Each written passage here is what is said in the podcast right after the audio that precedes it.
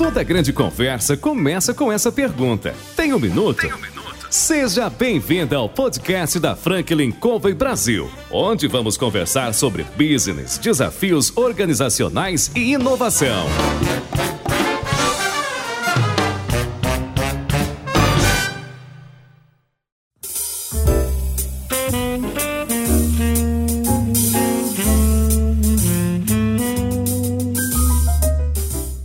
Pessoal, aqui é o João Palmeira, consultor sênior da Franklin Covey. Nós estamos aqui para entrevistar presidentes, CEOs, diretores, empreendedores.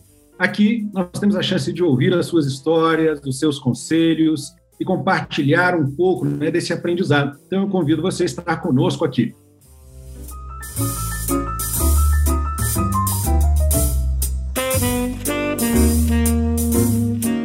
Hoje a gente ligou para o Arlindo Curzi, presidente e CEO da Verde Campo, e perguntamos para ele: E aí, Arlindo, você tem um minuto? Tenho, tenho um minuto. Sempre um prazer poder compartilhar a experiência e contar um pouco mais da história da Verde Campo. Bacana. Antes da gente entrar na história da Verde Campo, conta um pouco da tua trajetória para gente. Ô, João, mineiro, mineiro gosta de queijo. Rapaz, né? sabia que você era mineiro, não? Sou mineiro, mineiro de Juiz de Fora. E em Juiz de Fora tem uma escola especializada em tecnologia de leite e derivados. Foi nessa escola que aos 15 anos eu entrei e me apaixonei pelo, pelo alimento, pelo queijo, pela tecnologia. Né? Então eu começo a minha trajetória como técnico em leite e derivados. Na sequência eu trilho uma carreira de, na área de administração, de negócios, mas, assim, o meu starting point, onde eu vislumbrei né, futuro e oportunidades, foi nesse curso técnico. Eu comecei, a, a, daquele momento, começar a ter a curiosidade com relação a desenvolvimento de produto, com relação à tecnologia, e isso foi me guiando ao longo da, da carreira né, para inovação, para novos mercados. Né? Então, eu defino como esse ponto muito cedo ainda, né, com 15 anos, essa definição por essa trajetória da curiosidade pela inovação né, e por alimentos, pelos lácteos. Na sequência, uma carreira executiva de, de graduação em administração, tenho dois MBAs, muita experiência, tive a oportunidade de trabalhar dentro da indústria, na área comercial, trabalhar com o mercado internacional. E essa trajetória, já tem mais de 30 anos, me, me trouxe para Verde Campo e agora para assumir essa posição de CEO. Né? Eu costumo brincar que do leite eu passei por todas as etapas. Né? E, e agora essa oportunidade de estar tá, tá liderando esse projeto bacana que é Verde Campo. Que bacana, rapaz. Quando você, você comenta aí sobre essa trajetória, você falou da parte comercial. Então, você estava lá na linha de frente, entendendo as dores e buscando entregar as possíveis soluções. Como é que foi essa experiência nesse período de tempo? Então, é, é, essa história do comercial ela, ela é bacana, né? Eu trabalhava em indústria, né, na fábrica, e a gente sempre curioso, querendo, né, um pouco de ambição não faz mal para ninguém, querendo mudar, querendo fazer diferente. Eu li aquele livro Pai Rico, Pai Pobre, Nossa. e coloquei na minha cabeça que eu precisava ter uma experiência na área comercial. E essa história é bacana porque eu mapeei três empresas com as quais gostaria de trabalhar na área comercial. E por essas coisas de, de, de vida, né, de, de, energia, uma das empresas me chamou para uma posição de técnico comercial. E foi onde eu, eu ingressei na área comercial. Comecei com soluções B2B. Eu vendia ingredientes para outras indústrias, né? Então eu vendia solução para outras indústrias. E comecei como técnico de aplicação e terminei essa carreira como diretor comercial. E foi bacana, né? Que aí eu fui galgando esse, essa jornada né, comercial de vendedor técnico, entendendo as dores lá de quem está usando o seu produto, até ir para a área de gestão, né, onde já começa a desenhar modelo de negócio, já começa a estar tá mais na estratégia da, do comercial, né?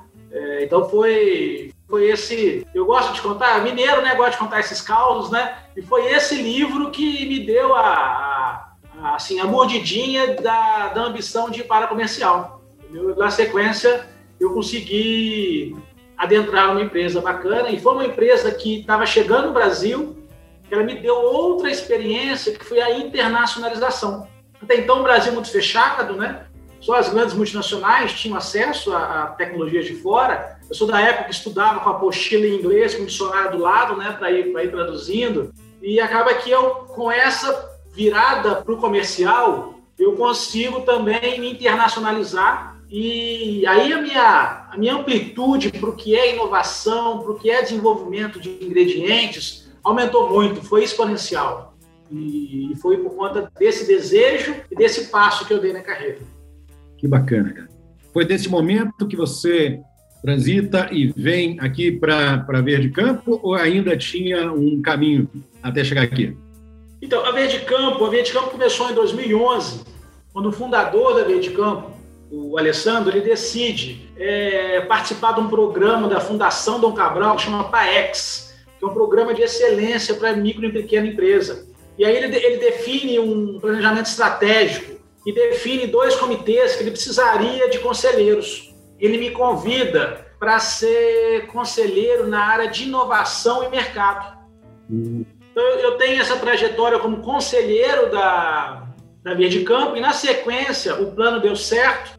Em 2014, ele me chama para o negócio falou, olha, cresceu, deu certo, preciso agora de você executivo. Eu aceitei a proposta, mudei para o sul de Minas com a minha família e aí abracei a Via de Campo desde então, como diretor de operações, né? A minha função era estruturar a operação. Aí quando eu falo de operação, é comercial, inovação, que não tinha um processo de inovação definido, indústria, qualidade, para dar um salto de crescimento, né? Que a gente estava com muita dificuldade de atender pedido, muito erro, aquelas dores do crescimento que é normal nas empresas que, que tenho sucesso né, nas propostas. E aí eu vim para essa reestruturação, e estou aqui. Em 2016, nós fomos adquiridos pela Coca-Cola, né? mais uma prova que a estratégia deu certo.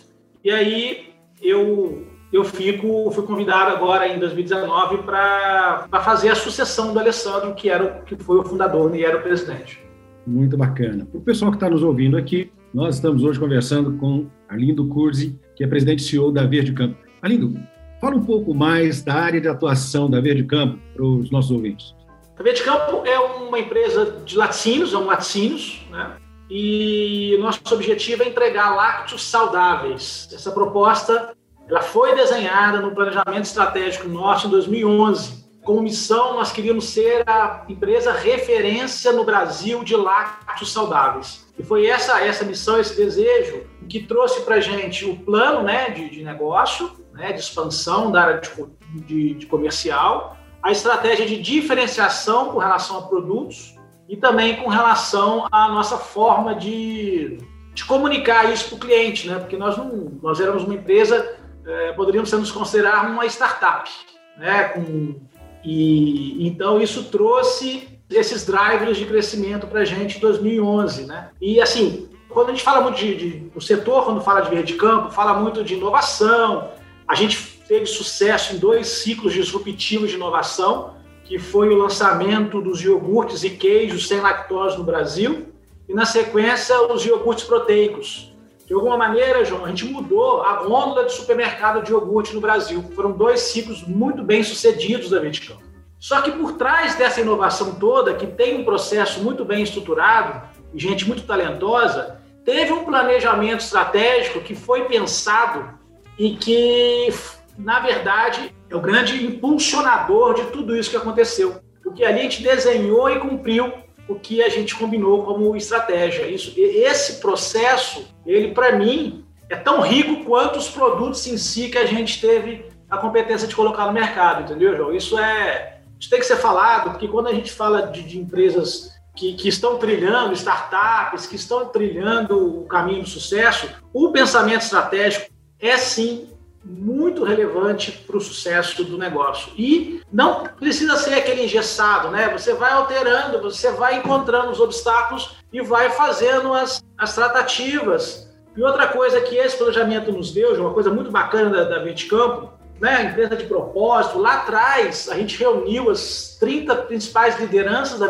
Campo, fizemos um dia verde com auxílio aí de, de uma empresa de, de branding, de design thinking, e aí nós desenhamos quais que eram as nossas crenças Por que, que a via de campo era diferente? Então, essas crenças, até hoje, até depois da aquisição por uma multinacional, a gente permanece com essas crenças e reforçando o que elas nos trouxeram até aqui. Então, um planejamento estratégico, uma crença com um propósito bem definido, impulsionaram aí a, as nossas habilidades técnicas, que é lançar produto, deficiência na fábrica, tudo isso, né?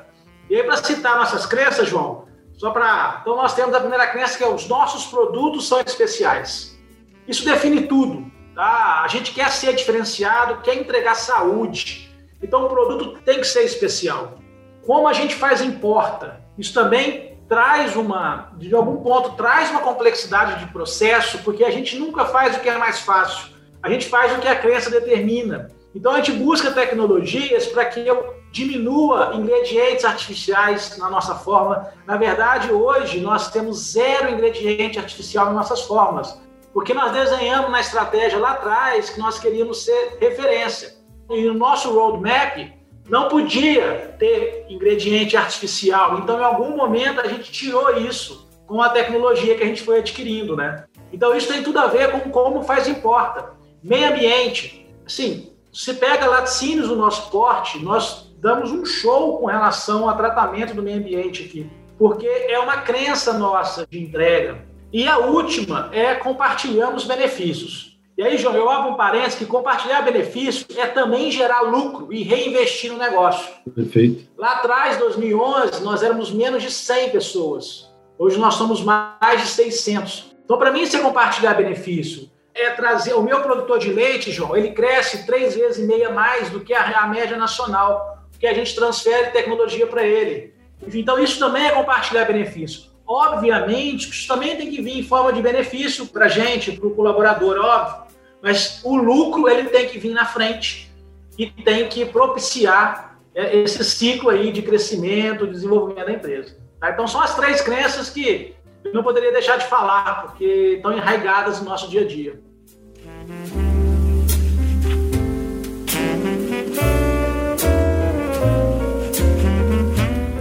é muito bacana. Você sabe que a gente dentro da Franklin discute, entre outras coisas, né, execução. E nós temos aqui um livro que fala sobre exatamente o desafio de definir uma estratégia, mas conseguir implementá-la, né, que é o que você está compartilhando conosco, né? Interessante que esses drivers, né, as crenças que você acaba de comentar, elas promovem um outro ponto também muito importante que a gente levanta, que é o ganha-ganha é bom para a organização, mas a organização estende a isso para todos, inclusive os produtores, que, como você está dizendo, né, conseguem crescer acima da média nacional. Quer dizer, essa transferência de tecnologia mostra uma visão ganha-ganha na prática. E isso, com certeza, deve fazer uma grande diferença em resultados. Né? A gente fala aqui de execução, e quando nós falamos sobre a execução propriamente dita, existem quatro disciplinas básicas. Definir o que é crucialmente importante, né? é, identificar qual é, quais são as medidas de direção, e para quem está nos ouvindo e talvez não tenha noção, a medida de direção é algo que você pode influenciar e predizer. Ou seja, você pode dizer, se eu fizer isso, é, eu consigo aquele resultado. E ao longo do processo, você comentou agora a importância de fazermos ajustes no plano estratégico, né? dado que as mudanças são gigantescas. Né? Você estava comentando de 2011 para hoje, de uh, 100 para 600 funcionários, eu fico imaginando você, dentro desse crescimento gigantesco que aconteceu aí, particularmente 2019 para cá, como é que tem sido quando você passa não é, a, a, fazer esse processo, essa transição, assume a empresa e, de repente, eu acho que nem um ano, talvez, não é? no máximo um ano depois, o cenário começa a mudar. Como é que foi isso para você como executivo e para a organização como um todo? Olha, essa, esse desafio de 2020, João, ele foi foi um desafio, né? O próprio nome diz, é, aconteceu muito rápido, né? Foi um belo dia, a ONU fala pandemia e aí a coisa começa a ganhar uma velocidade muito grande. É, o primeiro momento nosso é de proteger pessoas e negócio, né? Então a gente, opa, o que está acontecendo? Vamos segurar a caixa e vamos proteger as pessoas. E aí, acompanhando, entrando com home office, muitos aprendizados com home office. Nós estamos aqui fazendo o Zoom graças a esse momento, né? Que até então a gente nem sabia, eu nem sabia que isso existia, né? O Zoom, né? Tinha outras ferramentas que a gente usava, mas o Zoom não. E acaba que, que isso tudo fez um, uma reflexão interna, uma reflexão na equipe, que teve um lado prático, não vou falar lado positivo, não, porque lado positivo da pandemia não existe, mas teve um lado prático para negócios que deu muito aumento de produtividade. Tá? Então, eu cito, João, então essas medidas rápidas a gente teve que tomar, tomamos medidas na incerteza, né? não sabia o que ia acontecer, fomos tomamos as medidas. Agora, de novo, a crença. A medida tomada com a crença bem estabelecida, João, ela fica mais fácil. E já com o ano de pandemia, a gente se a gente agradece a crença, porque decisão que foi tomada lá atrás, se eu tivesse olhado simplesmente situação de caixa de mercado, não teria tido o conforto que a gente tem hoje. Então, né, nessas intempéries, ter crenças é muito importante. Em momento nenhum a gente falou em reduzir custo de fórmula, momento nenhum a gente falou em afrouxar processo, pelo contrário, reforçamos as crenças, entramos com os protocolos né, para a Covid, né, todo mundo, de proteção, protocolos esses que foram sendo construídos com o tempo, né? A gente tem a vantagem de estar participando, participa de um ecossistema muito grande, né? Que, que é a empresa Coca-Cola, e aí a gente tem muito aprendizado com essa corporação grande e acelerou um pouquinho nosso, a nossa defesa para proteger as pessoas, né? Agora, quando a gente fala em aceleração, como é que eu vou te falar? A, a, para mim, pessoal, a transformação digital, e-commerce, legal, isso, isso é o efeito, mas o mindset das pessoas mudou. Então, os meus gestores, eles tinham um mindset, às vezes é, tinham projetos que estavam na mesa, mas não, não tinha, faltava aquela ousadia final para botar para rodar. Esse momento, ele destravou tudo isso. Acaba que a gente acelera essas transformações porque a nossa disposição para essa incerteza aumenta.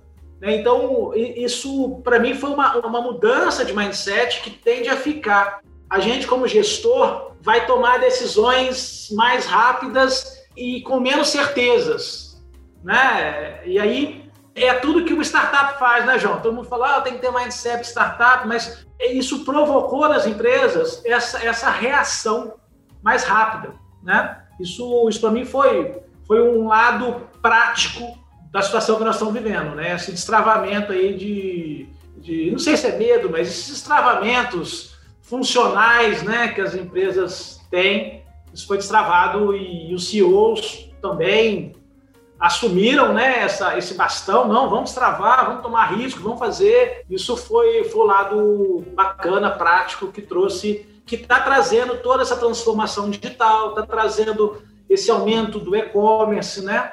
É, o que trouxe foi a mudança nossa de pensamento, com certeza.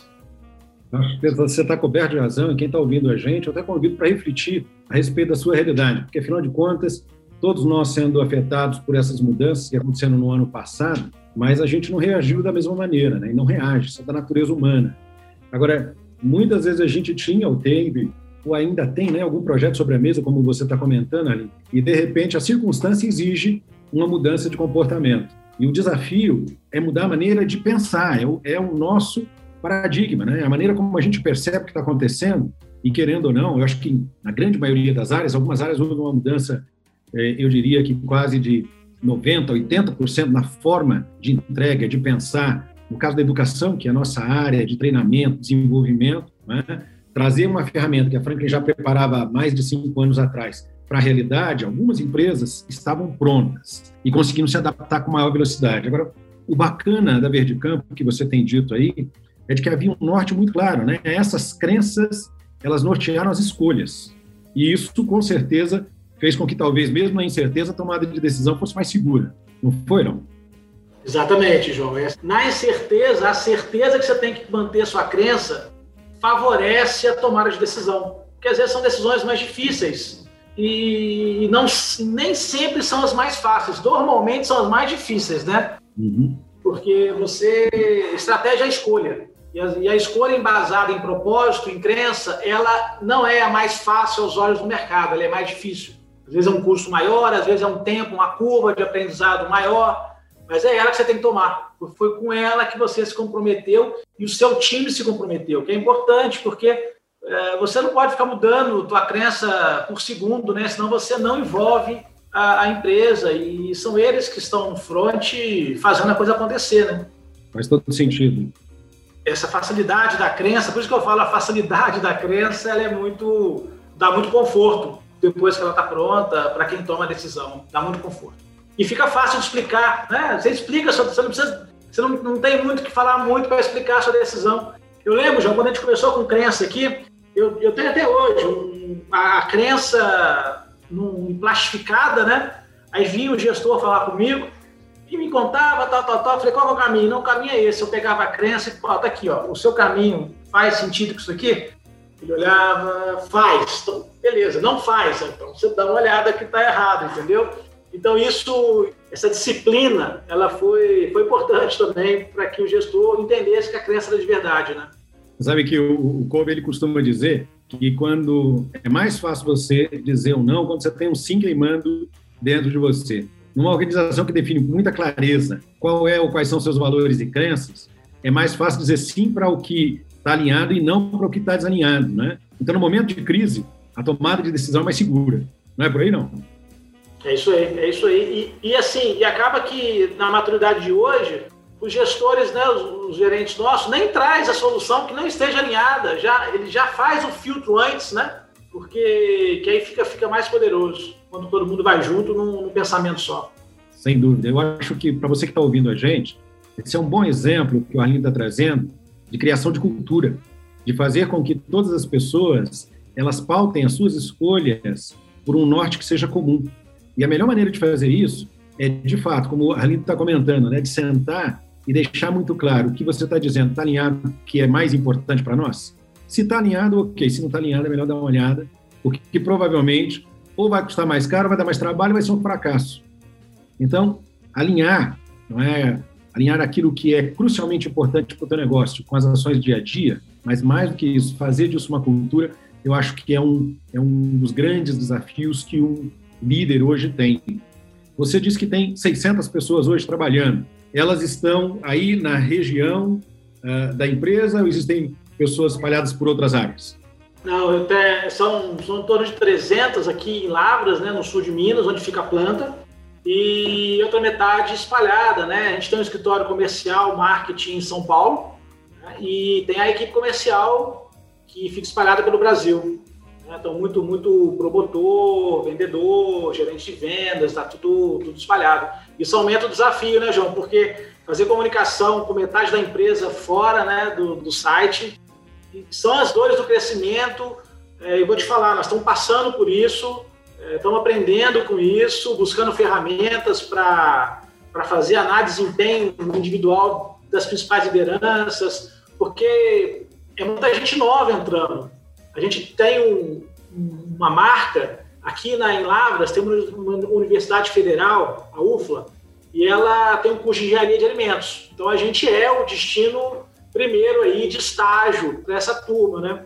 Uhum. E a gente estava com uma taxa de 90% de contratação. Então 90% de quem fazia estágio aqui era contratado. Pelo crescimento, né, e pela necessidade nossa. Que outra coisa, se você pega a minha, a meu gráfico de capacitação, então, o percentual de, de, de equipe técnica, de, de, profissional técnico aqui é muito alto, acima da média do mercado, porque a gente se propõe a ser uma empresa de diferenciação. Então, a inovação tem que ter tecnologia, tem que ter inteligência, né? E aí a gente tem um time técnico muito robusto. E, e assim, e veio basicamente de, de programas de, de estágio com a universidade federal, né? Isso, isso é legal também, mas isso bota o desafio de cultura, gente nova, aprender com essa turma nova que tem outras expectativas. E vou falar para você, João, nós estamos aprendendo, nós estamos aprendendo. Esse ano o RH é quem está recebendo o maior investimento em, em, quando você fala por departamento, o maior investimento está sendo para o RH para consolidar a ferramenta de comunicação interna, consolidar ferramentas de avaliação de desempenho. Esse jovem de hoje quer resposta imediata, né? O cara em cinco anos quer virar CEO. É, assim, tô, tô, tô, exagerando, mas tem um fundo de verdade. É. E a gente tem que saber lidar com isso, com essas expectativas, até porque essa turma é que está tá movendo o mundo, né? Então a gente precisa entender tudo isso e por isso nós estamos botando um, um esforço aí de investimento, de tempo no RH. Né? Parece alguém, né? Ah, mas não pode esquecer que nós somos uma startup, cresceu muito e queremos continuar pensando igual a startup. Então, esses movimentos são importantes para a gente e a gente tenta tirar o maior proveito e o maior aprendizado de todos esses movimentos que a gente passa.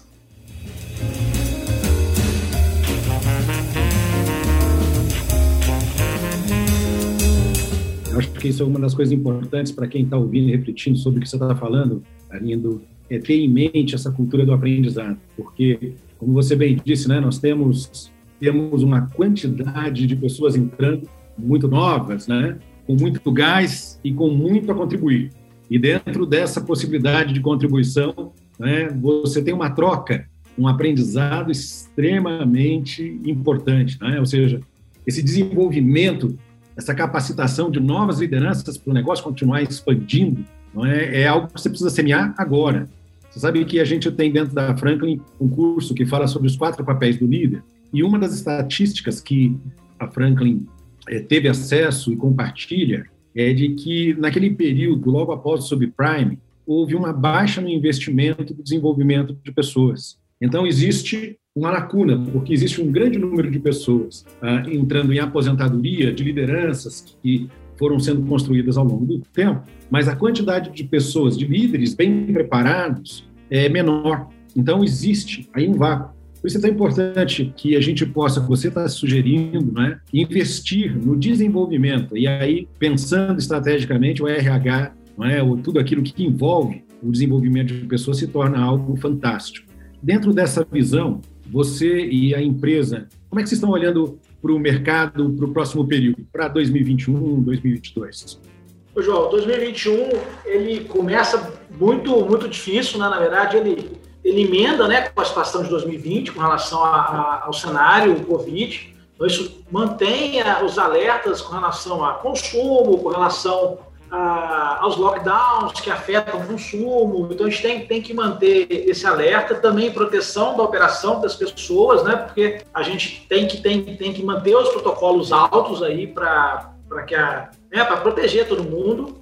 Agora, a gente está mais otimista. É, outra reação prática né, desse momento, os hábitos de consumo, eles deram uma mudada durante esse período de, de 2020, de isolamento, né, distanciamento social. Isso foi muito forte nos lácteos, em todo o segmento lácteo, onde a gente está inserido.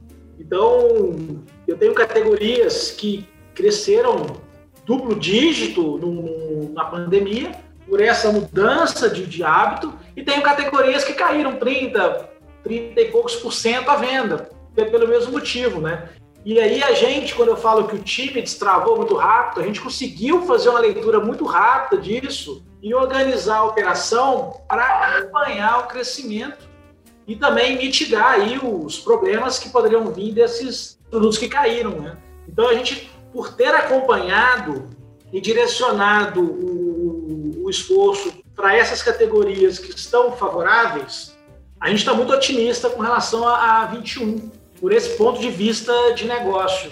Tá? A gente está conseguindo crescer a gente cresceu versus 19, 2020, uma coisa que, né, que a gente conseguiu crescer e colocamos um desafio bem, bem grande de, de crescimento para 21, né, apostando nessa leitura rápida da, do hábito de consumo que mudou um pouco. Né? E se voltar ao que era, a gente vai estar preparado também para quando voltar. Então, o otimismo, de certa forma, reflete essa nossa mudança de postura com relação à, à pandemia. E também, João, nós é, readequamos o nosso pipeline de inovação, também com essa mesma leitura. Estamos acelerando alguns projetos para que a gente introduza algumas novidades e, e isso aumente receita, aumente nossa capilaridade. Né? De novo, é, voltar também para o planejamento estratégico, demos, uma revisitada né, no, no, nos nossos planos aí, em função do momento e isso está tá dando uma confiança muito grande para 21 e para 22. Você falou de revisitar o planejamento estratégico. Logo no início né, do nosso bate-papo, uh, você falou sobre aplicar o planejamento e fazer os ajustes né, ao longo do tempo. Isso aparentemente é uma cultura dentro da organização. Né? Quando você olha para 2021, desde 2020, né, esse ano que para alguns foi extremamente, para alguns, para a maioria de nós foi extremamente desafiador, um ano de dores, mas também de aprendizado, né? Que pontos você destaca? Não é? O que é que a Verde de Campo talvez tenha, uh, além de aprendido a fazer essa análise rápida, né? que pontos você destaca que você diria esses pontos talvez tenham ajudado a gente a tomar novas decisões ou a rever algumas estratégias? Teve alguma coisa que fez maior sentido ou diferença para vocês? João, a, o que fez muito sentido, e de novo tem a ver com a crença, é que a busca por, por alimentos mais saudáveis, mais natural, cresceu, né? Cresceu e isso reforçou o nosso manifesto, né? Que a gente trabalhou aí para tirar os conservantes dos nossos produtos, tirar os aromas artificiais, os ingredientes artificiais.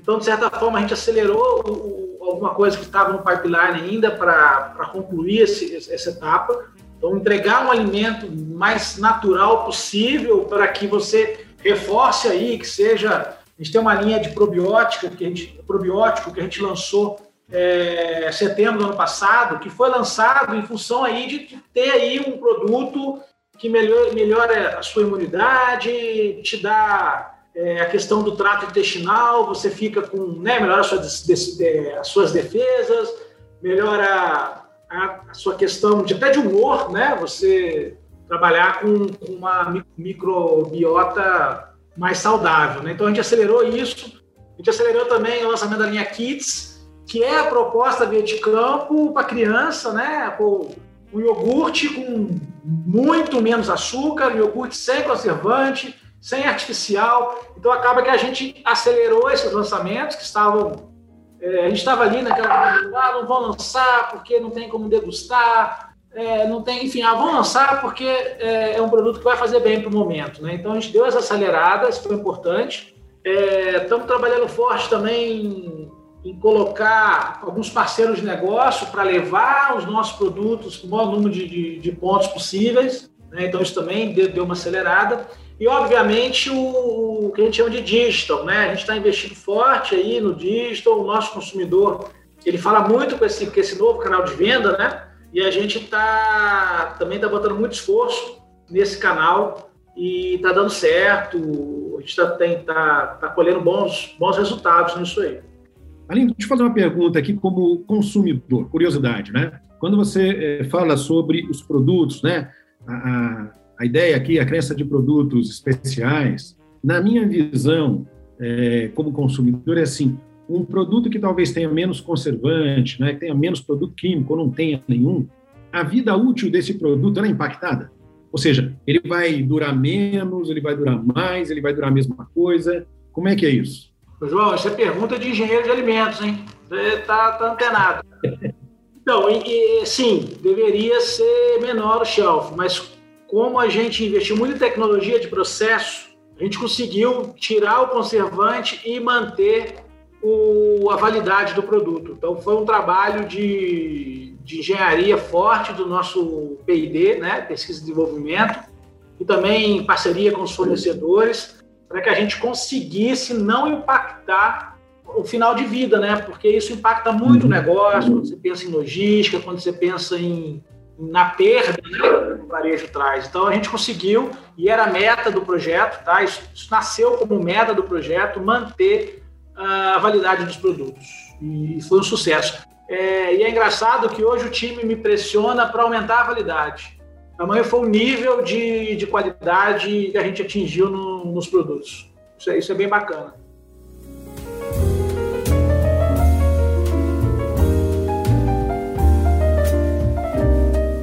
Pensando aqui nesse nosso bate-papo, a empresa, ela de fato, ela tem uma preocupação, né, Arlindo, com o desenvolvimento, com a tecnologia, o que de certa forma traz até uma satisfação para quem consome os produtos, que sabe que o, o produto é de fato de grande qualidade. Quando, quando a gente pensa nisso, você tinha comentado agora que você tem aí excelentes cabeças. Como é que é para você, Arlindo, ao longo desses anos, você vem desde lá de perto, né, do 2011, é, dentro dessa desse desenvolvimento da organização.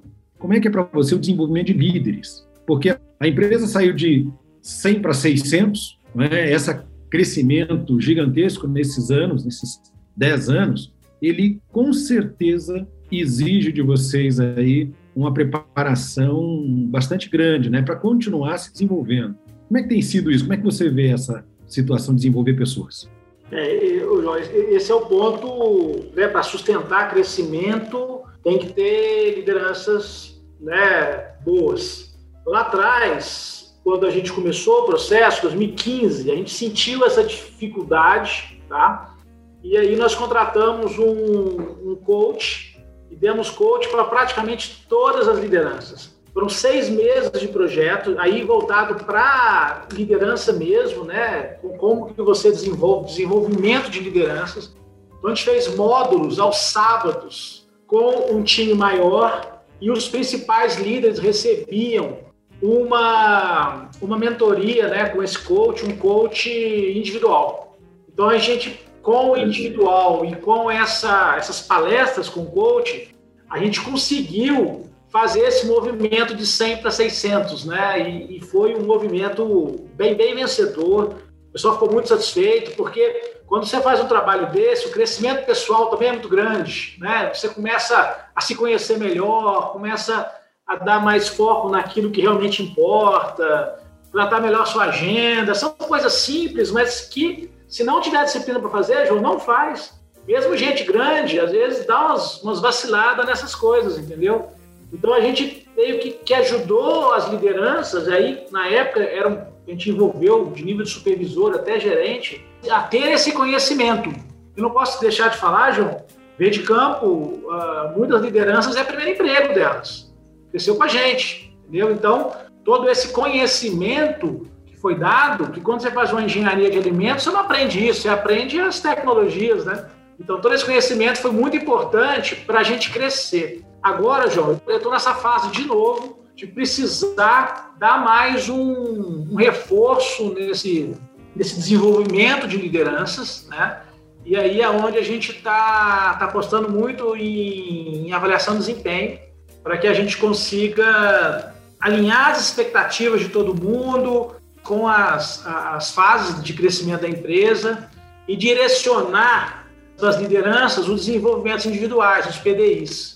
Né? Então, nesse momento da empresa, a gente está construindo os PDIs das principais lideranças, para daí a gente entender, né, vai ter aí um mosaico de necessidades, aí nós vamos entender o que, que são necessidades que eu consigo, com uma solução, atingir várias pessoas, e o que, que vai ser individual, que eu vou ter que dar uma tratativa diferente, ou o líder daquela pessoa vai ter que dar uma tratativa diferente. Então, agora nós estamos exatamente nesse momento, até pelo sucesso nosso em 2015, a gente está revisitando essa, essa leitura aí das lideranças, das necessidades do desenvolvimento, para ter mais, que nós estamos acreditando em mais um ciclo de crescimento forte, e aí tem que ter gente boa, senão não, não chega não.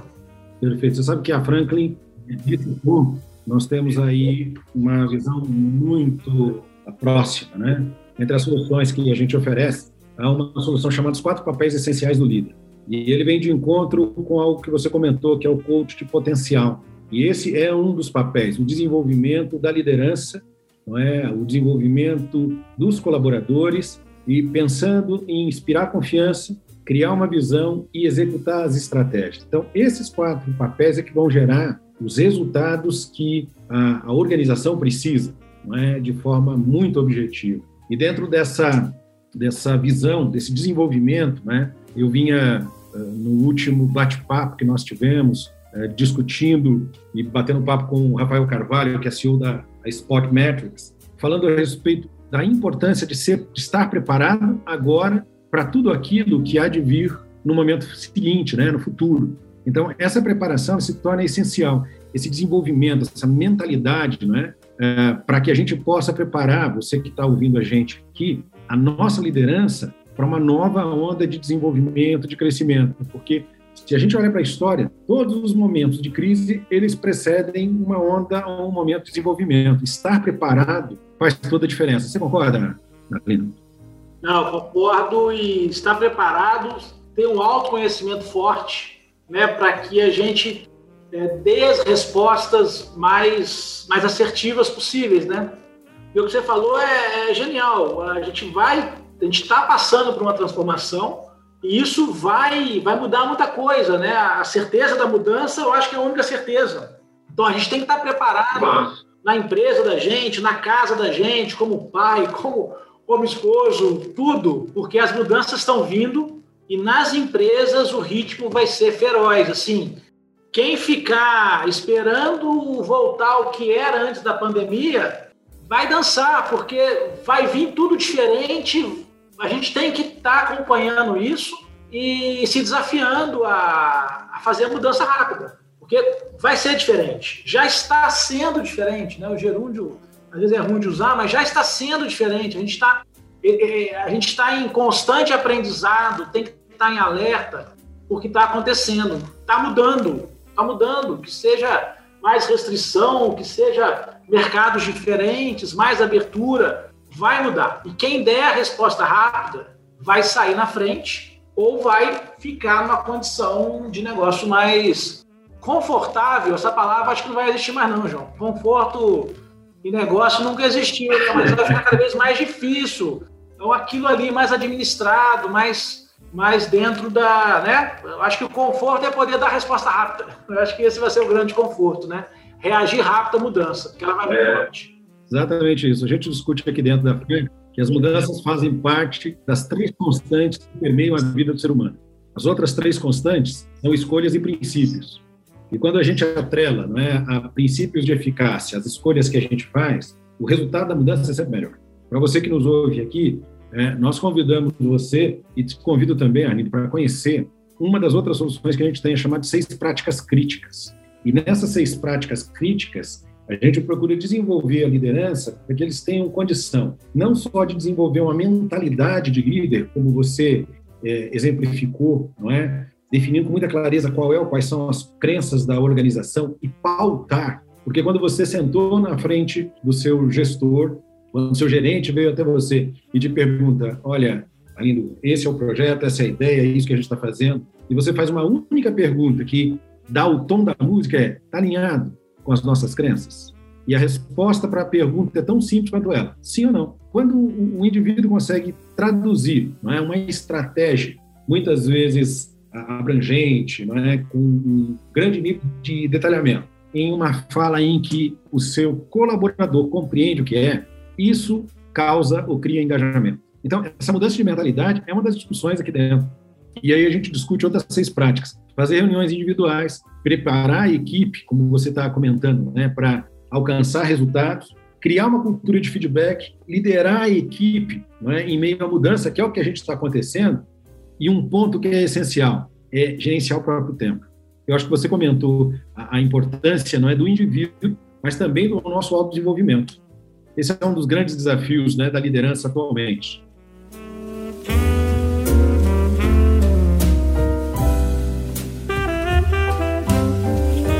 Estamos chegando aqui no final do nosso bate-papo com Arlindo.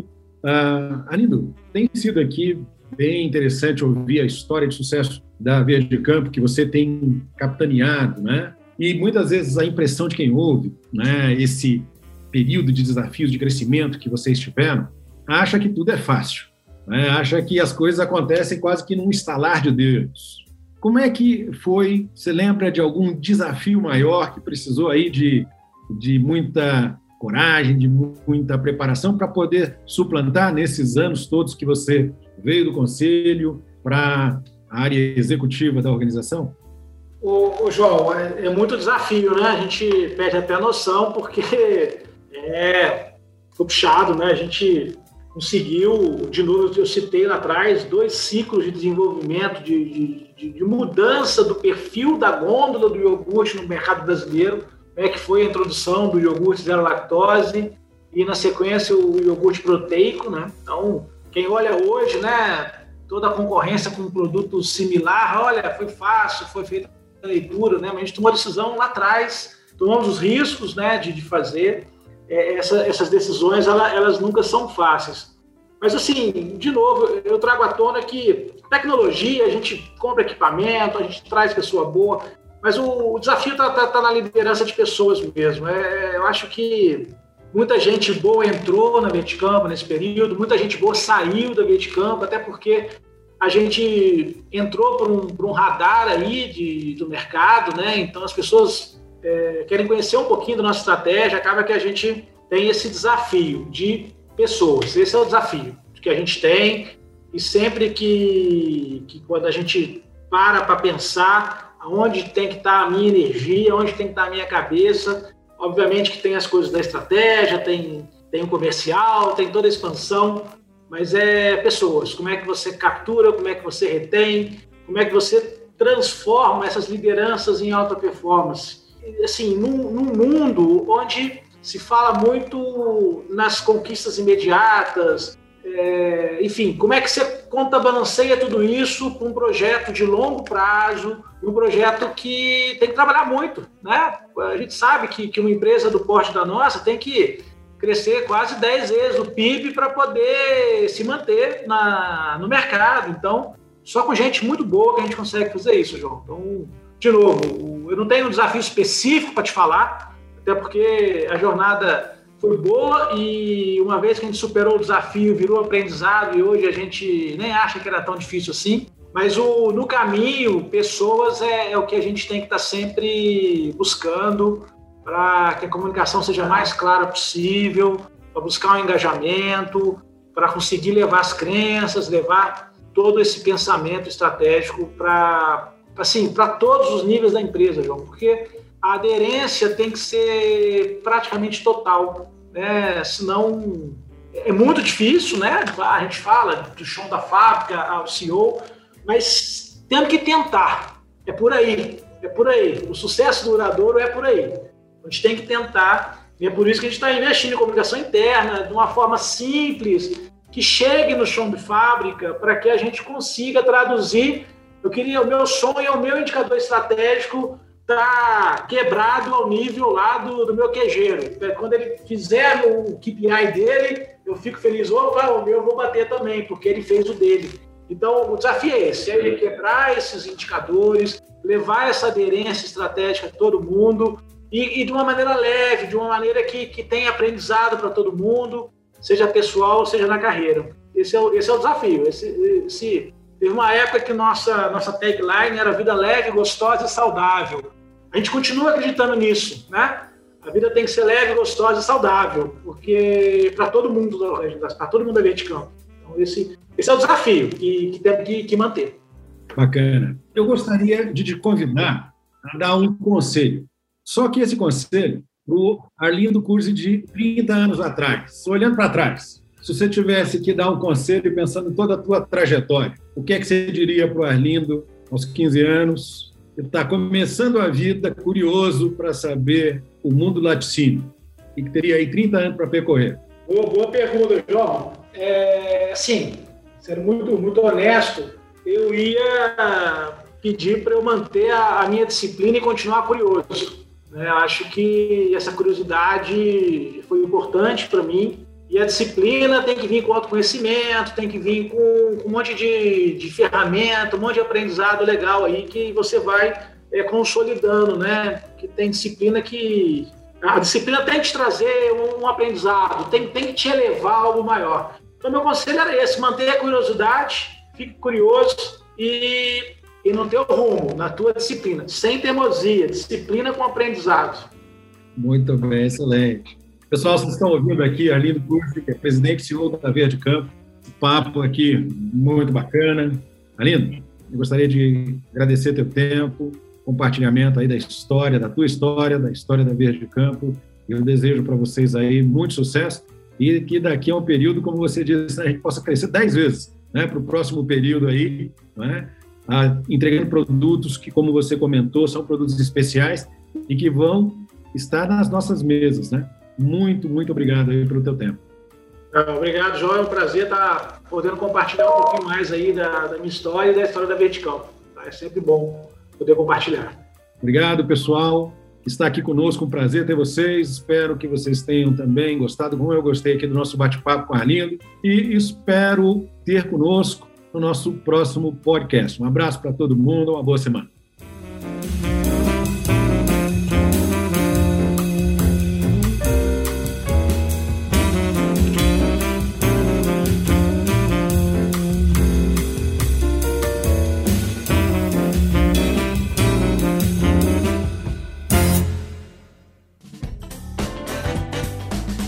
Você acabou de ouvir mais um episódio do Tem um Minuto.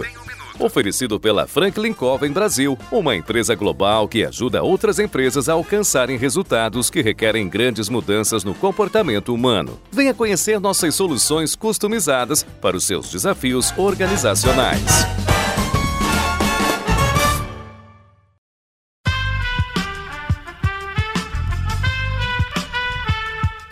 Podcast foi editado por Aerolitos Edição Inteligente.